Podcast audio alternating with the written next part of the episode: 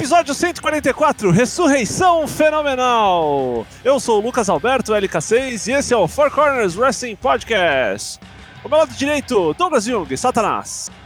Estamos aqui, estamos preparados para entreter vocês nessa noite de terça-feira. Vamos lá. Do lado direito, Leonardo Lune, Toshin05. Sou eu, boa noite a todos. Hoje a gente vai falar aqui de milagre, hein? Quem disse que quarentena e pandemia não traz milagre também? Gente que demorou, atrasou a Páscoa, mas ressuscitou. Tá valendo! Vamos começar com o Ask for CWP. Daigo, o que, que tem hoje aí pra gente?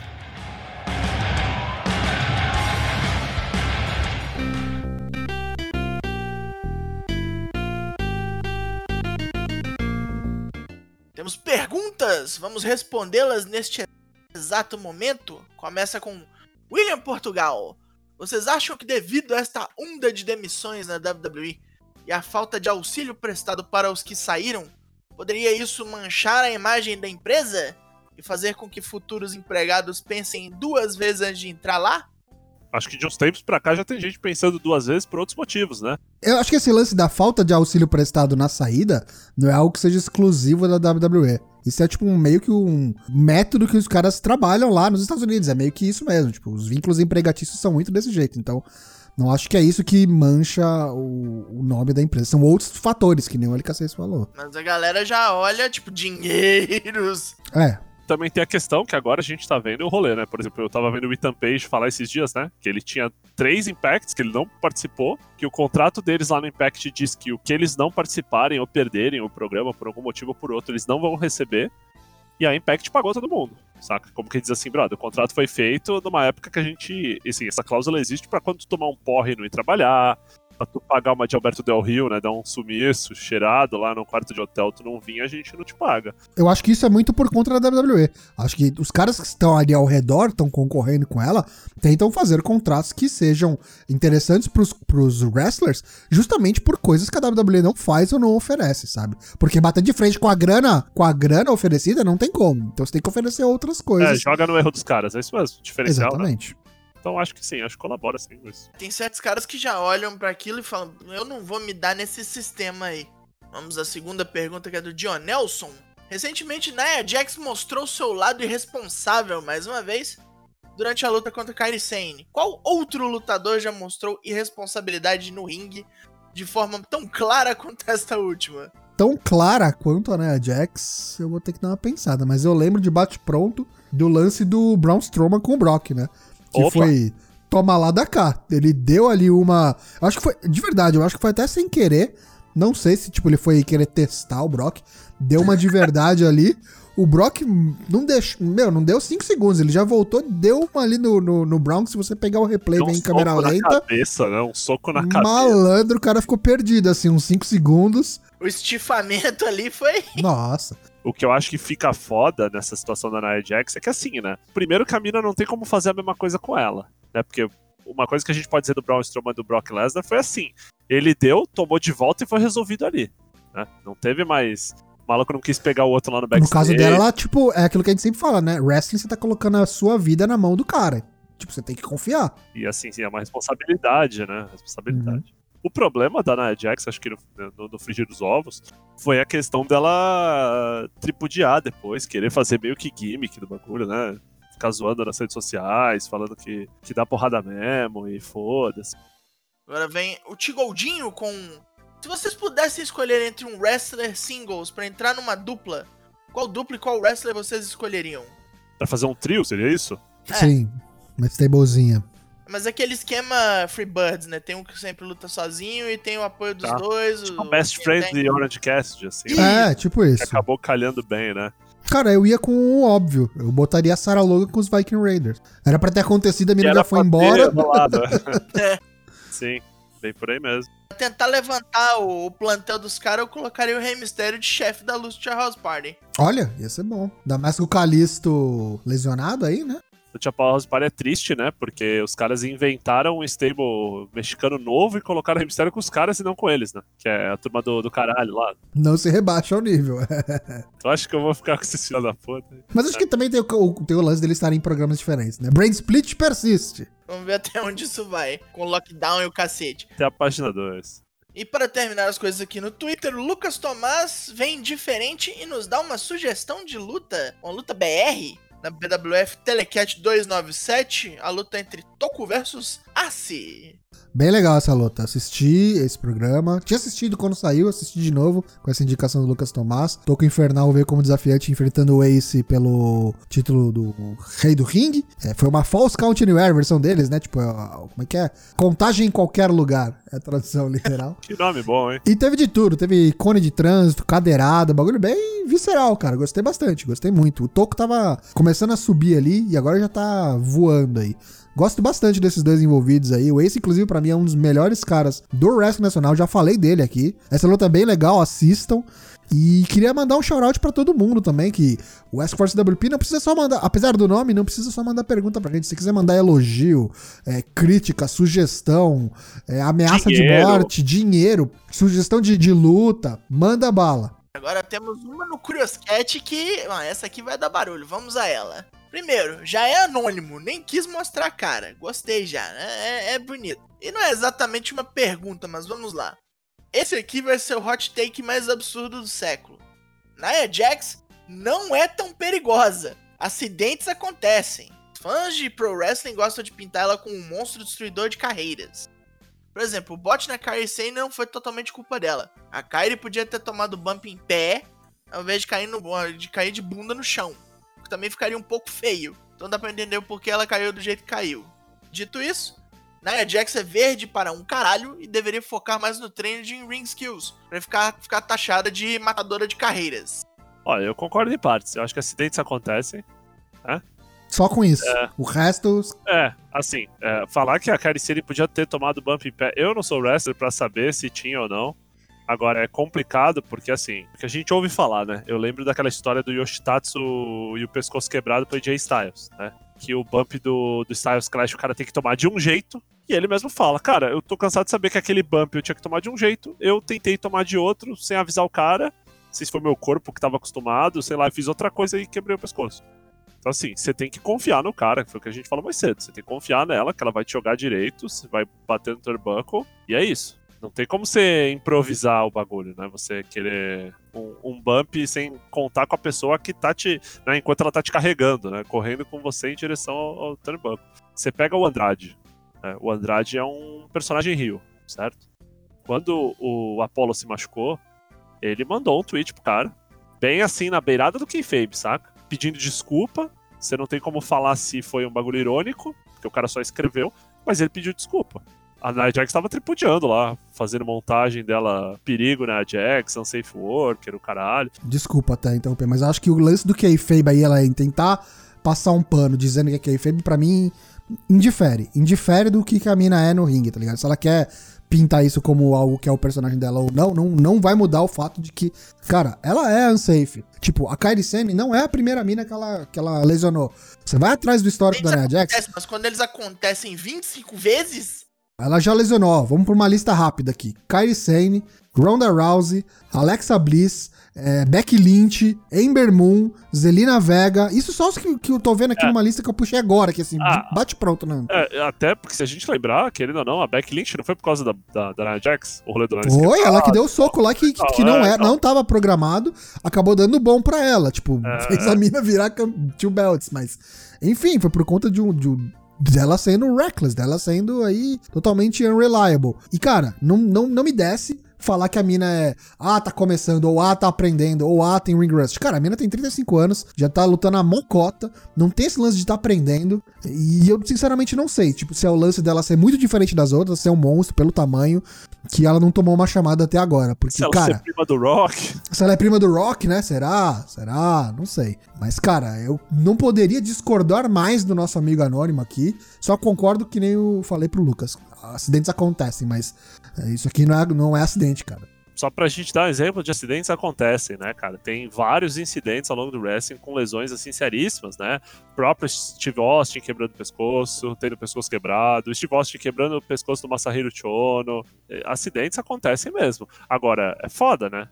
É, é, que nem aquele bagulho, carro, né? Qualquer um pode se envolver no acidente de carro. Se tem um cara que se envolveu em 10, 15 batidas, você vai falar, porra, brother. Sabe dirigir, filha da puta? É, porra. Complicado, complicado. Vai, a gente vai ouvir as mensagens do Anchor.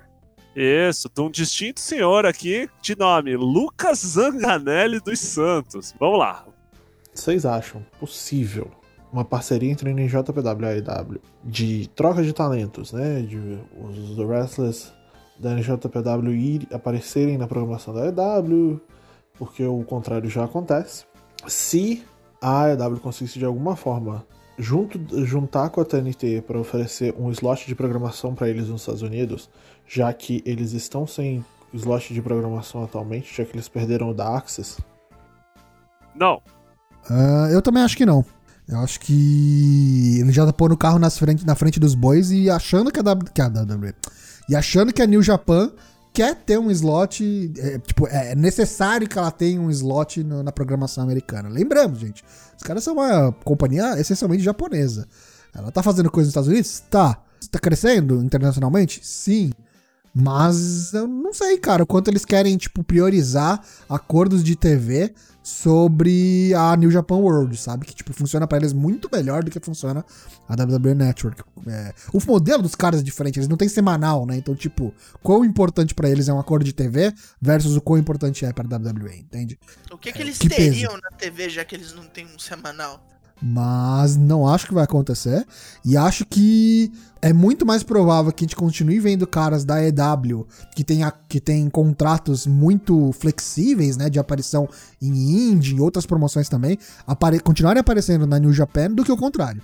A gente nunca vai ver, tipo, um cara que é exclusivo de lá, um Kotibushi, um Okada. Kotibushi se, se finalizar o contrato, né? Trocar de companhia, mas é, ainda sob contrato com a New Japan, aparecer na, na AEW. Acho muito difícil. Acho muito mais fácil a AEW firmar uma parceria com a Ring of Honor. Aí eu acho que é mais é, plausível, mais factível. É, eu acho, assim, concordo com o Tocho. Eu só acho, a minha visão é o contrário. Eu acho que a New Japan vai fazer de tudo se puder, pra ter um slot na TV Porra, americana. como é que você concorda comigo se a sua opção, não, não, sua assim, opinião é contrária? Não, eu digo, concordo assim, eu acho que não, que não, não tem chance disso acontecer. Ah, ok. Mas eu acho que a New Japan sim, quer ter um slot na TV americana. E acho que a EW não só não só não vai concordar, como faria de tudo para não deixar, sabe? Ainda mais no mesmo canal, sabe? Você é louco, nem fudendo. Acho que por mais que eles, que eles falem que a relação é amistosa, né? E que estão abertos a oportunidade de trabalhar juntos no futuro, são concorrentes, né? Concorrentes pesadíssimos. Ah, sim, é, sim, sim. E eu acho que ficou, e acho que ficou o Bad Blood ali, com certeza. Principalmente por parte dos acho, Bucks, é, acho. Mesmo, mesmo até que não tenha Bad Blood, no sentido assim, cara, você tem, tipo assim, 5 milhões, vai, em dinheiro de anúncio, saca? Pra que, que você quer outro programa para dividir os mesmos 5 milhões, saca? Não vai aparecer outros 5 milhões pra anunciar em outra companhia de wrestling no mesmo canal, saca? Você vai, tipo, roubar o espaço de tempo de TV, né? As estrelas dos caras que são, tipo, muito maiores, consolidadas. É complicadíssimo. É tipo né? o Seth assim. Rollins reclamando do, do de Ambrose lá, lembra do John Mox? É. Tirou Você está tirando da minha, mesa. da minha mesa! Enfim, vamos ver a segunda pergunta, que é do André Grando. Bom dia, boa tarde ou boa noite, nobres corners. Aqui é o Sr. Genérico. Então, a minha pergunta é: o que vocês estão achando dessa nova gimmick do EC3? Desde que ele saiu da WWE, que ele apou a cabeça, mudou tudo, tá com discursos novos, abandonando o passado, rejeitando quaisquer aspectos do passado, com esses longos discursos sobre corporativismo e libertar suas amarras, controlar sua narrativa. Qual é a opinião de vocês a respeito disso? Vocês acreditam que tem potencial de ser legal? Primeiro eu queria agradecer o Genérica e elogiar a eloquência aí na, na, elaboração da pergunta. E eu acho que tem dois fatores que são preponderantes para ele, para isso funcionar, para essa gimmick dar certo. Quando ele, de fato, definir para a companhia que ele for, quando ele assinar com alguma companhia, suponhamos que seja a EW. Eu acho que a possibilidade disso continuar sendo legal, como já, já digo, eu tô achando muito legal agora, enquanto ele tá fazendo isso nas redes sociais, no Twitter, no Instagram, soltando os vídeos, e ele tá engajado nisso porque quer emprego, né? E também porque ninguém tá podendo conseguir ser contratado em épocas de pandemia. Mas quando conseguir, eu acho que o primeiro fator é se isso vai continuar. Se, tipo, essa gimmick não é só um lance pra ele conseguir esse trampo, e aí, tipo, quando, quando ele for contratado, isso morrer e esquecerem isso. E o segundo fator, tem a ver também, é a liberdade criativa que ele vai ter sobre o personagem dele. Então, eu acho que, por exemplo, ele indo pra uma AEW, é, ele tem a chance de conseguir as duas coisas, de continuar com essa pegada do, do Rule Breaker, Stone Cold contra o sistema e o caralho 4, e vai ter liberdade para continuar desenvolvendo esse personagem dele. É, caso contrário, eu não sei. Eu acho que pode ser um lance de tipo, é, tá muito legal agora, mas quando assina com a Impact de novo, vamos dizer, aí os caras falam, não, mas isso aqui não precisa, isso aqui vamos mudar. Aí cai por terra tudo isso que a gente tá vendo que a gente tá achando muito legal. E que a gente vê acontecer com muita gente. Tipo, o cara tá, tá lá fazendo as coisas para conseguir atenção, né? E aí quando assina com algum lugar, ou tipo, só vira um wrestler normal, luta pra caralho, mas o personagem em si morre. Pegando o gancho do que tu tá falando. Quarta-feira agora, né? Carrion Cross, né? Ficou quatro meses aí falando, caralho, postou vídeo na rede social, beleza. Vamos ver agora, né, se vai conseguir levar isso pra frente ou vai já furdar aí no, no Mar né? Só queria trocar um ponto que o, o seu genérico fala, né? Falar, ah, mudou os discursos. Eu falar, pô, cara, que discurso é esse que você tava vendo aí do, do, do EC3 que eu não vi o cara na TV vai fazer sete anos, assim, né? Tipo, ah, mudou o discurso. Acho que ele, o que ele quis dizer é que mudou o discurso de, que ele fazia na internet quando era contratado. Ah, sim, agora é não, demitido. com certeza, com certeza. Mais maneira de, como que dizer assim, o cara tava sumidaço. Mas tô gostando muito, tô achando bem legal. Inclusive tá trazendo o Drake Maverick pra esse lado junto com ele, né? É, acho que se contratarem os dois juntos, botarem os caras num par, aí tem tudo para dar certo.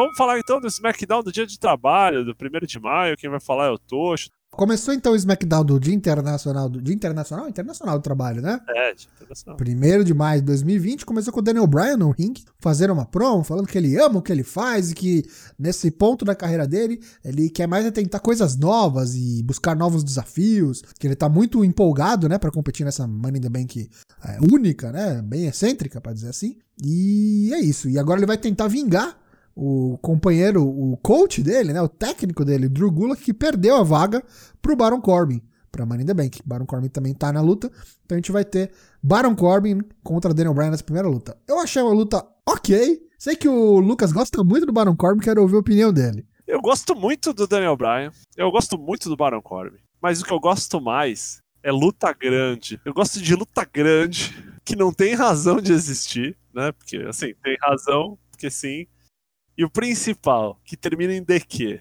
Puta ah, que pariu! Faltou Como esse detalhe. Como que eu gosto? Fala pra mim assim, Lucas, vai ter um Baron Corbin 25 minutos de regatinha, né? É, versão número 5 do Baron Corbin, agora é o Rei, Rei Lobo, o Rei dos Teve Lobos. 15 minutos e 10 segundos essa luta. Pareceu até que era maior, viu? E terminou em DQ. Então, meu, aí teve Nakamura, teve, né? Puta que pariu. Que nem gente falou, né, no programa passado. Sami Zayn tá de molho aí, não sabemos porquê, ninguém explicou nada. Vieram os cupinchas lá, os novos cupinchas agora do, do Baron Corbin, do King Corbin, o Cesaro e o Shinsuke Nakamura. Porque sim, vieram ajudar ele, bateram nele, DQ. Daniel Bryan vence por DQ. É isso. Depois da luta, ele acertou o End of Days lá, os caras ficaram lá em cima e falou: Eu vou ganhar essa bala. É isso aí.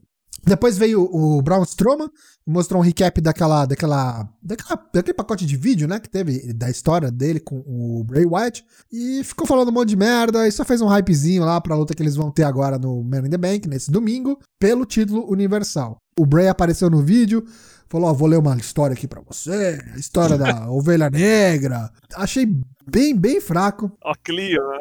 Eu achei engraçado essa parte dele de Oclean, assim, lendo, como se estivesse lendo livro para criança. Mas a, a promo em si eu achei bem, bem fraquinha. Nada inédito que tenha sido feito no mundo do pro wrestling. Aí depois a gente teve o Sheamus contra o Rufião.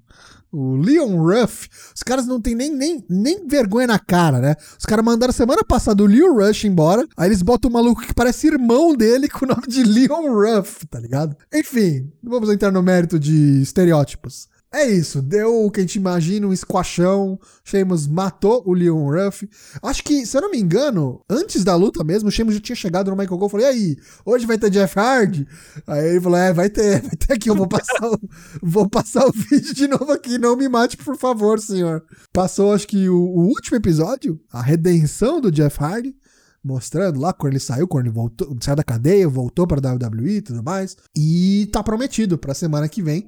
O Jeff Hardy vai estar no SmackDown. Tá jurado de Tá morte. jurado. Aí o Sheamus, ah, ele vai estar aqui?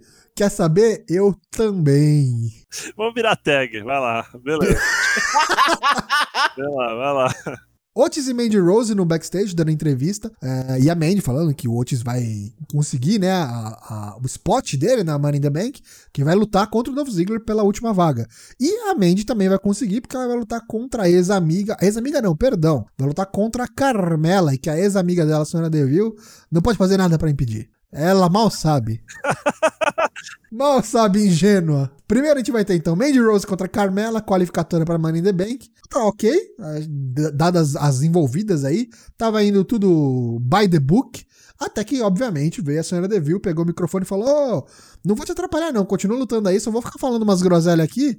Mas não, não, não se incomode, tá? Não quero te distrair, não. E aconteceu aquilo, né? Foi distraída, tomou o maior finisher da história da WWE, que a Carmela roubou da Tamina, o Super Kick. Morreu. Carmela classificada pra Money the Bank, Mandy fi- ficou chupando o dedo. Aí depois a gente teve New Day contra os Forgotten Sons, Cutler e Blake, né? Wesley Blake e Steve Cutler lutando, Jackson Hiker ali no ringside. Muito boa luta. Achei que foi a luta do programa, muito legal mesmo. E o push vem. Forgotten Sons vai pras cabeças aí, venceram a New Day, conseguiram isolar o Kofi Kingston e acertando aquele finisher deles lá, que é o, o stomp bem feito, é tipo um, como que é o nome do, do, do, do Best Friends lá, o Strong Zero? Strong Zero. Isso. parecido, mas bem aplicado, gostei bastante. É, o Jackson Hiker se envolveu, obviamente, teve papagaiada, mas tô gostando, cara. Esses aí são os caras que, tipo, até então, pra mim, vieram da NXT e estão aproveitando, estão maximizando seus minutos na TV. Depois a gente teve um anúncio muito importante. A nossa teoria estava correta, meus amigos. As duas Money in the Bank matches do pay-per-view, da- do Money in the Bank, tanto a masculina quanto a feminina, vão acontecer simultaneamente. Vai ser um Deus nos acuda, um pega pra capar, um- vai ser bem legal. Tamina. Tamina no backstage, falando da luta a Bailey. Sasha Banks veio, falou: Não, não, me desculpa aí. Eu só queria que você lembrasse da época que a gente era lá o Team Bad, eu, você, Naomi, isso aqui. Tudo isso só pra distrair ela e a Bailey vir dar-lhe um pedala Robinho nela pelas costas. As duas pularam em cima dela, desceram a mão na mamona dela. E aí chegou a, a amigona da vizinhança, né? Aquela que se junta com todo mundo. Lacey Evans. Salvadora do locker room do, do SmackDown. Se juntou com a Tamina e isso quer dizer o quê? Fez turn a Tamina? Queria saber. Pau no cu Turner, né? é o Big Show? É, puta que pariu, né? Teu pai é um assassino turn, pronto. Dolph e Sonya no backstage, falaram umas groselhas lá, nada a acrescentar. Aí teve a luta. Otis e Dolph Ziggler pela última vaga da Money in the Bank do SmackDown. Lembrando que o Apollo saiu da luta, então tem mais uma vaga que a gente vai descobrir no Raw. Otis venceu. Foi lá, lutou que podia, lutou que não podia, deu seu Caterpillar lá, seguido do Jumping Elbow, e venceu o Ziggler limpão pra conseguir a última vaga aí do SmackDown pro Money in the Bank. E esse foi o SmackDown, um SmackDown que eu achei bem conciso, assim, as lutas bem, tipo, longas, que nem o Lucas falou. Então, tipo, não teve muita papagaiada entre as lutas. Tem aqui, ó, cinco lutas e lutas até que razoavelmente grandes. Três lutas acima de 10 minutos. Então, para duas horinhas ali, eu achei que até ok. Lembrando que a gente tem mais um aí, um Go Home nessa sexta, antes do pay-per-view neste domingo. Esse foi o SmackDown. Vamos para o Raw. O Raw, segunda-feira, 4 de maio, começou com VIP Lounge. MVP ficou mesmo, fazendo, fazendo às vezes de manager de, alguma, de alguns negócios, assim. Seu talk show com, com porrada acontecendo ali. Chamou a Asuka, a Shayna Baszler e a Nia Jax pro ringue. Vai falar sobre o Money in the Bank feminino. E blá. É a Asuka falando em japonês e ninguém entendendo. Aí a Shayna mandou um latim, ninguém sabendo muito o que, que tava acontecendo. Aí a Asuka e a Shayna começaram assim, encarar, rosnar assim. Na hora que a, a Nia Jax foi se meter, as duas jogaram ela pra fora do ringue. Lá ela ficou. E o MVP impediu que as duas se batessem antes de, de, de fazer alguma coisa mais feia. E foi o que aconteceu. Agora eu, eu vou dizer que eu tenho dúvidas agora pra quem vai ganhar esse Money in the Bank aí. Talvez Shayna Baszler não vá conseguir nada. Quem ganha exatamente eu não sei. Mas deram uma chamada aí pra semana que vem falando que Becky Lynch virá confrontar a vencedora do Money in the Bank. Então você já, já sabe que provavelmente alguém do Raw, né? E por falar em Money in the Bank, foi agora uma Last Chance Gauntlet Match, valendo ali a vaga do Apollo Cruz que rodou. E foi o Bob Lashley limpando geral o negócio. Sim, matou o Zonil, matou a Akira Tozawa, matou o Shelton Benjamin, ia matar o Humberto Carrilho. Titus O'Neill, bicho. É, o que que tava fazendo, né? Se perdeu, né? Se perdeu e acabou no ringue, né? Titus O'Neill ali, né? Escorregou, apareceu lá na É Gorilla isso, Position. é, exatamente. Aí o, o Bob Lashley tava pra matar o Humberto Carrilho quando ele se empolgou demais no que tava fazendo e mandou o juiz pra puta que o pariu. Ridículo, né? Ridículo. Ridículo. Só queria dizer isso. O cara ganha O três cara, o cara, o cara mal encostou no, no boneco, no O juiz. Ele, tipo, ele, ele empurrou bonecos. o boneco pro lado assim e falou: "Ô, tá pensando o quê? Vai encostar em mim, cara? Libertadores, né? Juiz. Juiz. Juiz catimbeiro, bicho. Aí o Humberto Carrilho, que já tava mal, tomou um spear depois, em frustração do Lashley. Aí veio o primo do Carrilho, né? Angel Garza, bateu nele mais um pouco. Se não fosse ali um roll-up muito do safado que ele deu no, no quebra-cu, teria perdido. Aí, nas sequências, ele navega trouxe ao ringue Austino Teoria. Esteban, teoria. Esteban, o, o mexicano que não é mexicano, porra Mexicano no nenhuma. horário, é. conseguiu ali deter Austin Fury também, né? Deu nele um superplex errado, virou, deu um roll-up e por fim ressuscitou ele. Aquele que, que de fato é cristão. Verdade. AJ Styles voltou dos mortos depois de ter sido destruído pelo Undertaker. Não nega, né? O cabelo de Jesus Cristo chegou com o pão e o vinho na O mão. foi enterrado, literalmente, né? É. E só pra mudar o, o tom da conversa, ele ainda fez o Carrilho dar um tap out, né? Deu-lhe um calf crusher. Agora AJ Styles chegou e vai, e vai para o Money in the Bank, vai subir a, a Titan Tower, vai cair lá de cima com um pouco de fé. Mas ele falou da luta, eu não sou fantasma, eu não sou zumbi, aqui não tem Undertaker pra roubar meu esquema. Eu posso ter sido enterrado vivo, mas eu não perdi porra nenhuma, porque afinal de contas não tinha regra aquela merda daquela briga. Tinha juiz pra dar, contar Muito três, bom, né? é. Eu não perdi porque não tinha juiz, eu achei fenomenal, gostei demais disso. Falou que ele vai subir a torre, vai tacar lá de cima quem ele tiver que tacar. Ele foi bem enfático nessa parte. Falou: eu vou fazer tudo que for preciso. Se eu precisar jogar alguém lá de cima, eu vou jogar. Alguém me segura. Tá aí o cristianismo pra você. É praticamente a, a cruzada dele, pessoal, né? Falando em cristão, É. Temos aí o Messias. Messias é uma palavra meio feia ultimamente, né? Se- Sete Rolas dando uma entrevista. Perguntaram pra ele o que, que ele achou que vai acontecer no domingo. "Ah, o que tiver que acontecer vai rolar. Confio no meu discípulo, no, no, no Murphy. Como é que você vai se preparar? Eu perguntar pra ele como é que você vai se preparar pra uma briga tão feia quanto a do McIntyre. Não, o cara é bom, o cara é fantástico, o cara é dominante, mas ele não é um líder. Não é o destino dele ser o campeão. E é simplesmente isso que ele vai fazer. Eu vou me sacrificar pelo bem maior, porque esse é o meu destino. Destino! Vou tirar este peso dos seus ombros, Drew McIntyre. Deixa que eu carrego essa cruz, né? Eu volto a falar, eu tô gostando demais desse personagem do Seth Rollins. Acho que ele tá acertando a mão até nas promos, o que é difícil pra ele. acho que assim se encontrou bem, né? A impressão que dava é que o Seth Rollins face era bem qualquer coisa. assim, Como se fosse aquele rolê olerite, né? O cara vai lá, tá ganhando a grana dele, faz de qualquer jeito. Tipo o Orton, né? Querendo ou não, mexeu com o Bril, né? O cara ser campeão, ganhou do Lesnar, a galera vaiou ele pra ele sair. Ele tem que ser esse, esse cara cínico, tá ligado? Tem que ser esse cara assim mesmo. Acho que, que, tipo, o bagulho meio que se mistura com a realidade, sabe? Então, tipo, pra mim tá perfeito. É um político, né? Total. Não, nós temos aí Shane Thorne, ex-TM61, e Brandon Vink, australianos, são a nova tag. Perderam pro Ricochet e pro Cedric Alexander algumas semanas atrás. Depois catimbaram de volta falando que não valeu, que era pra ter ali uma revanche. E agora veremos essa revanche. Perderam duas vezes, né? Estão 0-2 pra eles. O MVP foi lá no backstage e falou: e aí? Eu acho que vocês têm potencial, hein? Não sei que não vai rolar dessa vez aí, não. E o Brandon Vink falou que eles provaram a derrota antes, mas é hora de corrigir os erros e sair por cima.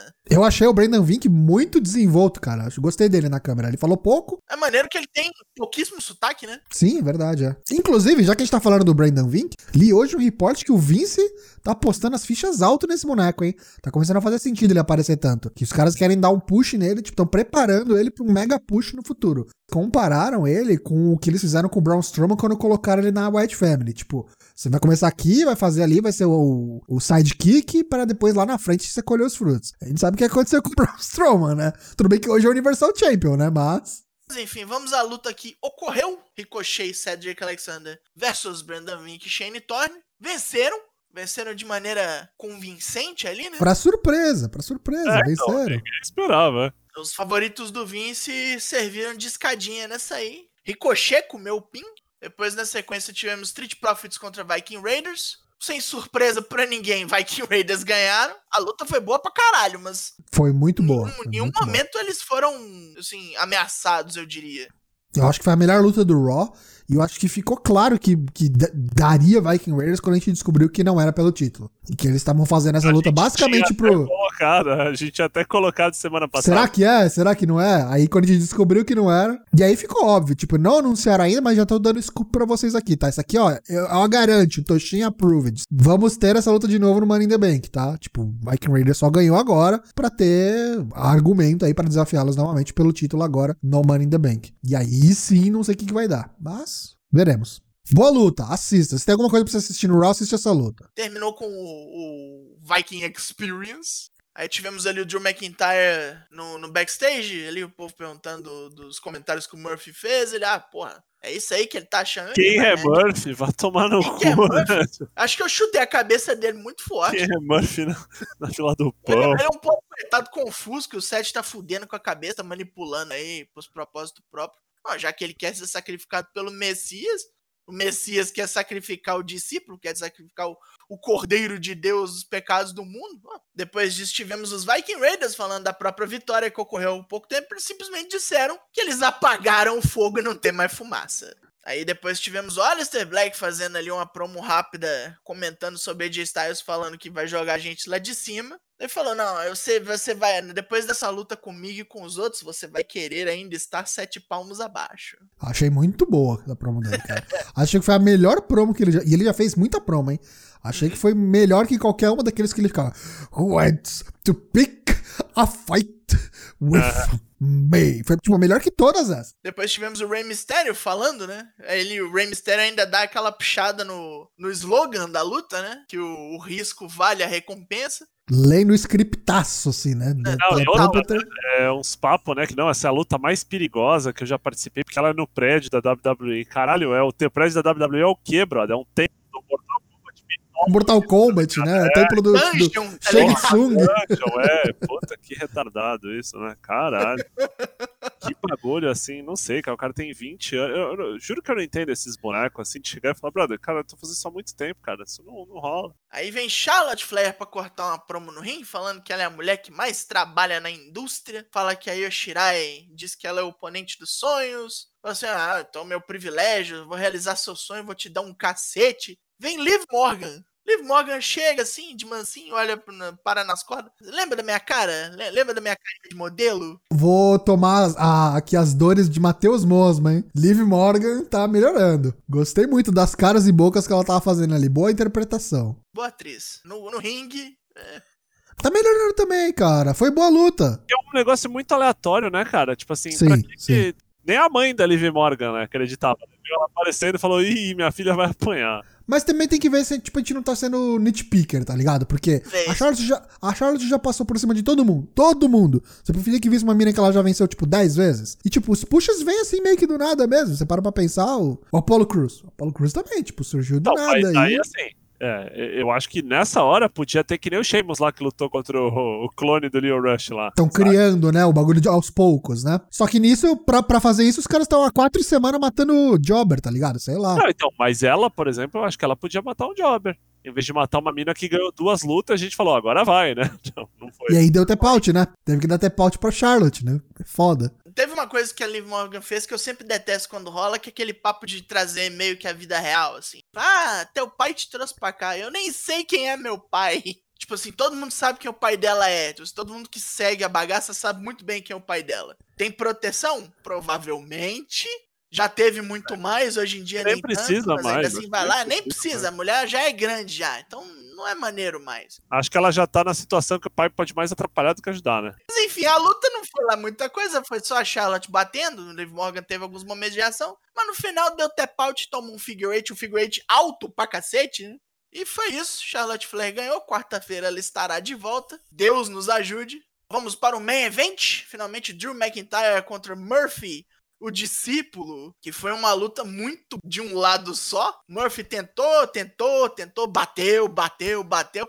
Na hora que ele teve um momento ali de um pouquinho mais de vantagem, ele fez a zoeira de zoar a contagem regressiva. E morreu por causa disso. Levou um Claymore, que é exatamente o que a contagem regressiva faz. Gostei do- dos momentos que o, o Murphy dava os chop blocks no peito do, do Drew McIntyre e ele parecia o Zangief, Mecha Zangief, um super armor, tá ligado? E dava um no-cell fudido, assim. Aí ele devolvia um e parecia o Walter dando um chop no cara, assim, morria. Só ficava, faltava piscar vermelho, né? Murphy, que é um baita seller aí, pra mim o melhor seller da companhia atualmente. O Heath Slater foi embora, né? Depois da luta, o Seth fez umas putariazinha, aproveitou ali um- uma chance que o Drew tava de costas, deu-lhe o, o danado do super kick. Achou que tava bom acertar o curb stomp, não conseguiu. Drew deu nele um- uma cabeçada, deixou ele mais ou menos ali estonteado. Tentou o Claymore, Seth conseguiu vazar. Aí ficou olhando ele lá da rampa, tipo, "Ah, é aqui, ó. É nós aqui. O que que você quer? Cara, eu vou te falar que eu tô gostando, tô gostando mais dessa field do que eu imaginei que gostaria. Porque, tipo, acho que não tem muita papagaiada, não tem muito. Direto, né? É, os caras não estão tentando ser um bagulho que o personagem deles não é por causa da field. Então o Drew continua sendo o cara que quer brigar, que tá chamando pra briga. E o Seth continua sendo o cara delusional aí, maluco. Tá falando o mínimo possível, só quando precisa mesmo. Tô gostando demais, acho que eles estão acertando a mão, cara. Protegendo o Drew, não, não- dificilmente termina o programa no chão, né? Tipo assim, mesmo quando apanhou nas costas, levantou e tal. Assim. E eu acho que ele tá tendo carta branca pra, pra brincar, pra falar, pra provocar, mas também não tá indo pro ponto de ficar fazendo gracinha e virar um bagulho meio comédia, que é uma coisa que eu tinha medo de acontecer. Então, pra mim tá, tá muito bom, cara. Tá bem encaminhado. De novo, né? O jeito que os caras tinham que ter bucado o Roman lá cinco anos atrás, né? Exatamente. Bucado, enfim, mais pra frente a gente vai falar do Roman. Semana que vem, dia 11 do 5, o Raw, depois do Money in the Bank, depois da tragédia, depois das pessoas caindo do prédio, nós vamos ter Edge, nós vamos ter Randy Orton, nós vamos ter Becky Lynch e o que mais teremos? Vamos falar do preview do NXT. Esses daí que estão na foto aqui na Twitch, venha para a nossa live para acompanhar também os nossos vídeos, ver nossas caras bonitas aqui. Esse que tá na foto é o Carrion Cross e sua esposa Scarlett. Estão sendo denominados como Doomsday. Vão fazer a sua estreia em ringue. E eu não sei quem que o, o Cross aí vai enfrentar, mas certamente ainda não é o Tommaso Ciampa, que deve ser o, o final boss aí. O cara que ele deve pegar num eventual takeover, se rolar takeover, né? Porque tempos complicados. É difícil. Depois a gente vai ter também o Dominic, o Dominic Dijakovic enfrentando o Johnny Gargano. Chamou pro pau, vamos ver se tu aguenta um cara que é duas vezes o seu tamanho. Vamos ver. Provavelmente vai acabar perdendo, se pá, até por interferência da nova Candice LeRae Hill. Vamos ver, fica ligado aí. Vamos ter também o Finn Balor, que diz que vem em busca de justiça nos main events, acredito que seja um duplo main event, ou uma delas pode ser que abra o programa. É, duas lutas por belts. Charlotte enfrentando a Io Shirai pelo NXT Women's Championship, deve ser uma ótima luta. E o Adam Cole contra o Velveteen Dream pelo NXT Championship. É NXT recheado, hein?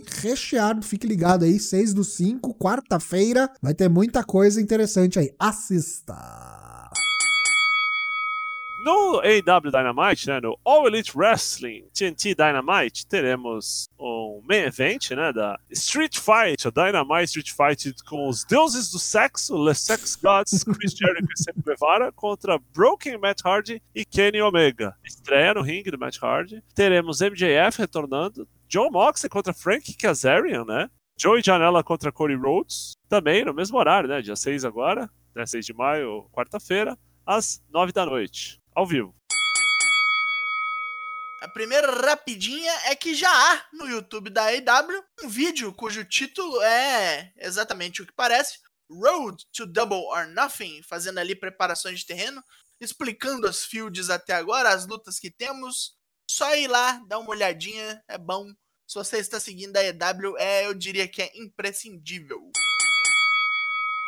A gente tem aí já a data do, da primeira parte, primeira parte de 5 do documentário que vai sair na WWE Network, o Undertaker The Last Ride, em preparação aí para possível, é, de verdade agora, aposentadoria do Deadman. Então, dia 10 de maio, domingo, após o Money in the Bank, aí é 10 horas, vai ser meia-noite aqui no Brasil, né, nosso horário local. E aí o capítulo 2, aí eles vão saindo, é, não vai ser semanalmente, o capítulo 2 sai no dia 17, o capítulo 3 sai no dia 24 de maio, e aí depois só em junho, tem duas semanas de ato aí, sai capítulo 4 dia 14 e capítulo 5 final dia 21 de junho. Então vai ser uma série bem extensa, com bastante coisa, muita coisa é, exclusiva. A gente viu um trailer hoje, tipo, tem muita coisa de backstage dele falando totalmente fora do personagem, com o Vince, com a mulher. Acho que tem tudo para ser muito bom, muito bom mesmo. Se você não tem WWE Network, cara, corre atrás dos seus meios ilícitos aí, porque esse, se você é fã do que pelo menos já foi o Undertaker, esse vai valer a pena. A garanto.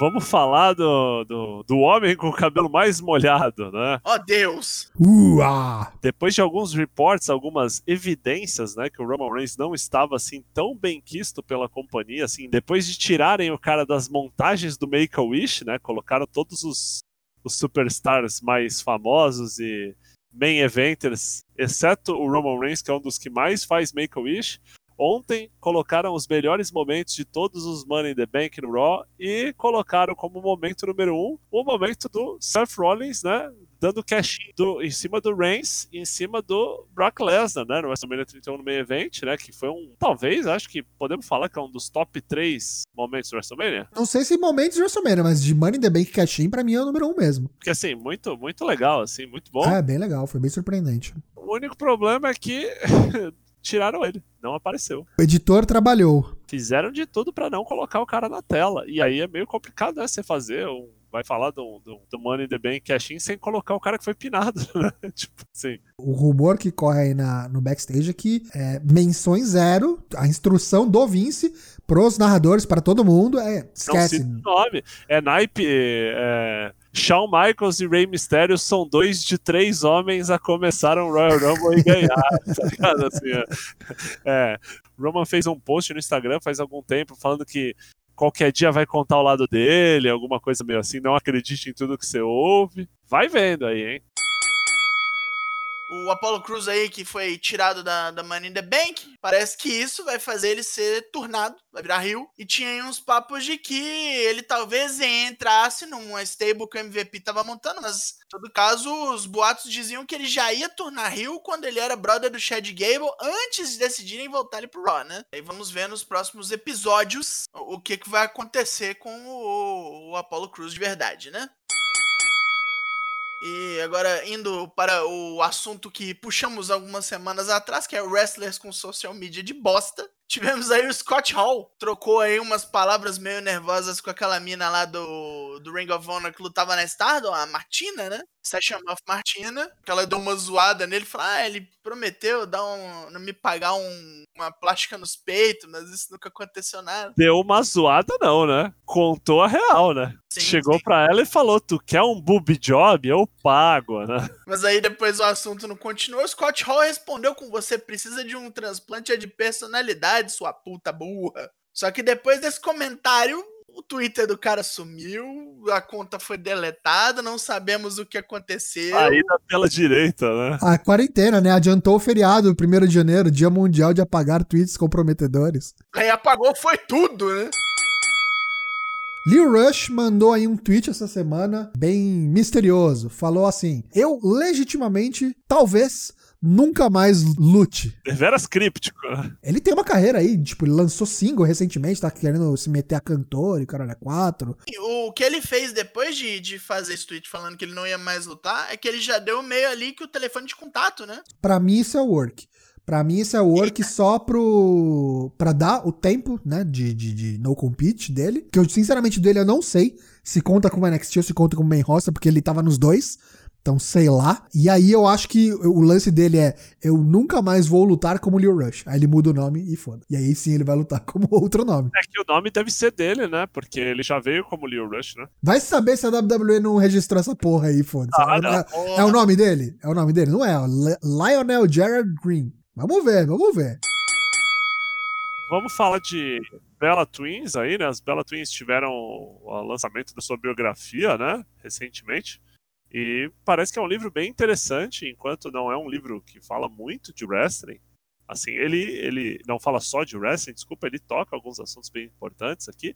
tava vendo um resumo hoje, não li o livro, mas alguns pontos que achei bem importantes que elas falam que elas trabalhavam como garçonete e tal, viram a WWE na TV, falaram vamos para FCW, fizeram um tryout, conseguiram um contrato lá, enfim. E depois do Total Divas é que o bagulho meio que deslanchou, né? Elas contam vários episódios, embora não sejam, não citem nomes, né? Mas quem leu o livro falou que tem alguns, algumas situações que você consegue descobrir é, quem é quem, mais ou menos ela tem um ponto que eu achei muito interessante, né? Que muita gente queria saber por causa do John Cena, né? Da Nick Bella ter sido casada com o John Cena, enfim todo aquele rolê no WrestleMania. E tem uma questão que é a seguinte, né? A Nick Bella, ela assina, quando se divorciou do Cena, ela assinou um NDA, né? Um No Disclosure Agreement, né? E parece que esse livro teve que passar na mão do Cena antes de ser lançado. o Cena tinha o direito de censurar e tirar vetar. qualquer coisa, vetar qualquer coisa, e ela não podia contestar, como parte desse No Disclosure Agreement. Assinou, assinou, olha lá, tá assinou. tá vendo? O cara então, tava assim, certo. Então, Deixou passar. Então, assim, muitas das coisas que podiam ser faladas do Cena não, existe, assim, é bem vago, fala que não tem quase nada do, do Cena. Com relação a Brie Bella e o Daniel Bryan, tem bem mais coisa, né? A Brie hoje ainda é casada com, com o Bryan, eles têm filhas, enfim. Tem umas histórias, assim, um pouco mais pesadas, assim, da vida pessoal delas, assim, bem, bem complicadas, assim, é... é... Violência doméstica, é abuso sexual, coisas assim bem, bem sérias. Se você interessou, gosta delas, aí procure o livro, porque tem, é, parece pesado. Mas fala que é um livro bem interessante, assim, para quem tem interesse em conhecer as personalidades, enfim, do, do mundo wrestling, um pouco mais do, do, do, do ringue de campeões, tá aí a oportunidade. E para fechar, vamos passar raiva, né? WWE colocou no site para vender máscaras para você comprar, máscaras temáticas para você se proteger da pandemia. Todas elas, a maioria muito feias, né? Uma do Ric Flair que dá pra você dar porrada nas pessoas na rua que estiver usando por a paga tela de 13 dólares. Se você é hater da WWE e gosta da EW, você pode sim comprar da EW. É, você vai no site da EW. merda, hein? É, outra merda com os bugs, mocks. Podia, a gente podia fazer uma análise, né? A gente gastar. Quanto que é? Cara, 65 reais fora o frete, né? 13 dólares, um milhão de reais.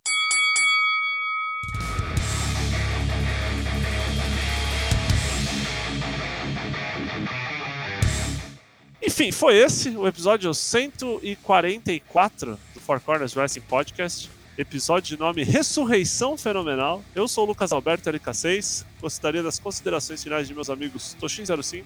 Queria mandar um abraço pro nosso amigo Matheus Mosman, Dyna Black, que volta na quinta-feira. E agradecer a todo mundo que apareceu aqui na Twitch para acompanhar-nos. Lembrando, Estamos em semana de pay-per-view, amigos. Então, domingo tem, além do Money in the Bank, na quinta a gente vem para vocês com Bolão Mania. Bolão Mania. Quadrilátero ferrífero também. Quadrilátero ferrífero completo. Então, quinta-feira, bancada completa, Bolão Mania. Até quinta. Abraço a todos. Daigron. É, preferência, paciência, a perda, de, a perda do seu tempo. Acompanhe nos Bolão Mania está retornando. Prepare-se para se desesperar em todas as questões, quem vai ganhar essa merda, como posso pensar de maneira mais estúpida como os bookers dessa empresa. Quem vai cair do prédio? Vou acrescentar. Quem vai cair do prédio? Vai ter, ó, que bonito. Mas é isso, quinta-feira estamos aí, venha conosco. Não esqueça, você pode nos encontrar em twitch.tv barra ForceWP. Episódios quarta e sexta temos no Spotify, Apple Podcast, Deezer. Você pode assinar, né, nosso, nosso feed RSS. E terça e quinta aqui, 8 horas, toda terça e quinta ao vivo. Sem cortes. Sem cortes, infelizmente. É, um abraço e agora o Tocho está liberado para jantar. Abraço a todos. Tchau!